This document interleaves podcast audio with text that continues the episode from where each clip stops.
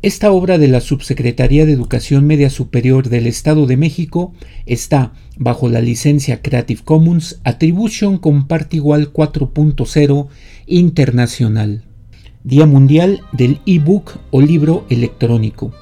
Cada 4 de julio celebramos el Día Mundial del Libro Electrónico, una iniciativa que fomenta la lectura y la difusión libre de contenidos digitales.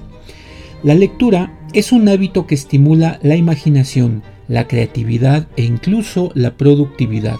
Hoy, gracias a la tecnología, tenemos la posibilidad de llevar todas nuestras historias favoritas en un dispositivo portátil.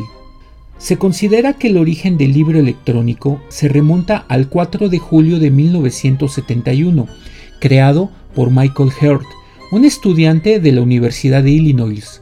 Después de obtener un acceso al sistema informático de la universidad, Hurt quiso enviar información por correo a un grupo de amigos.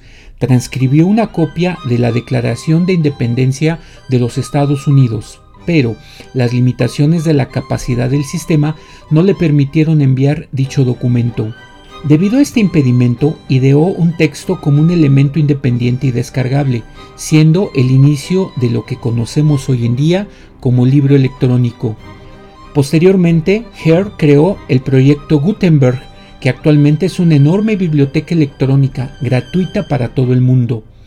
Aunque se le atribuye a Michael Hurt su creación, Ángela Ruiz Robles, una maestra española, inventó el precursor del libro electrónico en 1949.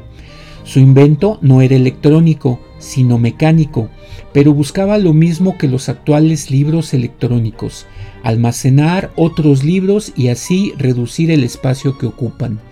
La maestra, nacida en 1895, llegó a ser directora de algunas instituciones y creó su propia academia para adultos. Además, escribió 16 libros de gramática y ortografía.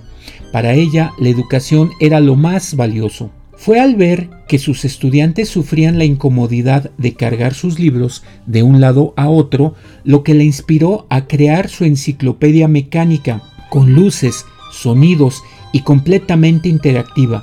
En otras palabras, tenía funciones que hoy tienen los libros electrónicos y las tabletas, toda una innovación para su época. Y, aunque lo patentó, nadie quiso comercializar su idea.